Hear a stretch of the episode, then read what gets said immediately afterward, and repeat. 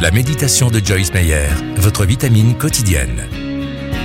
Ne remettez pas à plus tard. Mais le fruit de l'esprit, c'est l'amour, la joie, la paix, la patience, l'amabilité, la bonté, la fidélité, la douceur, la maîtrise de soi. La loi ne condamne certes pas de telles choses. Galates 5, versets 22 à 23. La Bible nous invite à être des réalisateurs de la parole et à ne pas se contenter de l'écouter seulement. Jacques 1, verset 22. Autrement dit, nous devons appliquer l'enseignement de la Bible à notre vie de tous les jours. La procrastination, qui est la tendance à toujours remettre au lendemain, est l'un des obstacles les plus importants à la mise en pratique de la parole de Dieu dans nos vies. Il faut de la maîtrise de soi pour agir et il en faut aussi pour ne pas agir. La maîtrise de soi est un fruit de l'esprit que nous acquérons en passant du temps avec Dieu.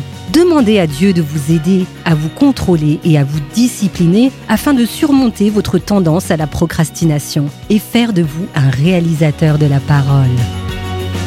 Si vous souhaitez avoir plus d'encouragement de Joyce Meyer, abonnez-vous gratuitement à la newsletter sur joycemeyer.fr.